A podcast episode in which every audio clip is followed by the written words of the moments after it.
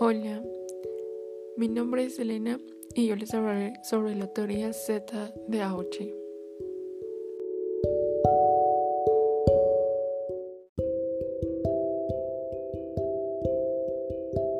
Auchi, un experto norteamericano, hijo de padres japoneses, escribe en 1981 su libro sobre el que llama la teoría Z, cómo pueden las empresas norteamericanas enfrentar el desafío japonés.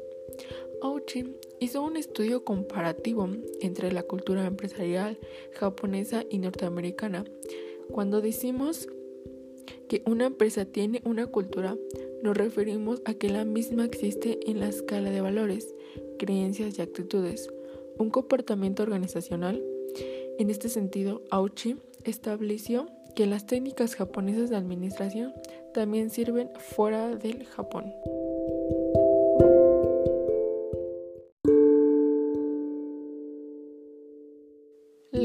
Z se basa en los siguientes valores. La confianza, la intimidad y la sutileza. La confianza en la empresa se entiende que la gente se va a comportar correctamente. Es decir, promueve la confianza en el personal. Se piensa que la gente va a producir y por lo tanto los controles no son tan exigentes. El resultado es que el trabajador se comporta de acuerdo a lo que se espera de él. Si tenemos confianza en la gente, tú eres bueno, la persona tiende a comportarse correctamente. Intimidad. Tiene la concepción holista, que es la que abarca todo de las empresas. Z abarca al ser humano en su totalidad, en lugar de considerarlo solo como trabajador de la empresa. La relación empleado-jefe debe ser total, abarcar a toda persona y no restringirse a una mera relación funcional.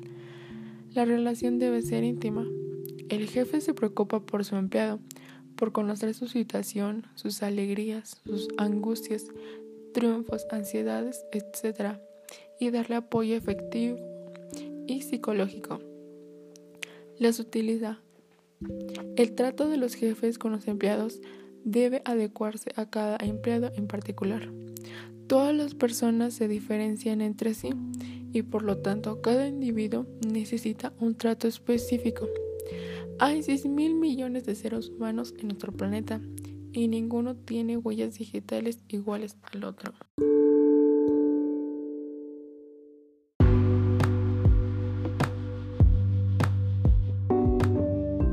¿Qué comparten las empresas Z?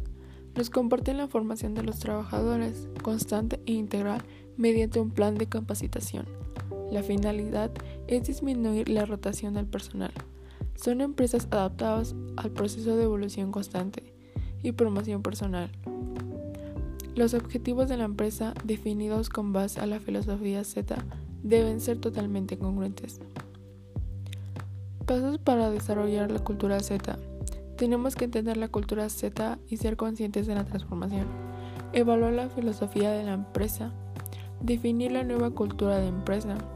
Empezar a crear estructuras e incentivos establecer lazos personales entre los trabajadores y la organización, hacer una evaluación de los cambios afectados, asignar un número de categorías y los empleados en cada, en cada una de ellas, fijar un sistema de evolución y promoción de los trabajadores, ampliar las carreras de los trabajadores, promover la participación y dedicación de los trabajadores, y por último, procurar la plena dedicación de los empleados, tanto a la vida social como familiar.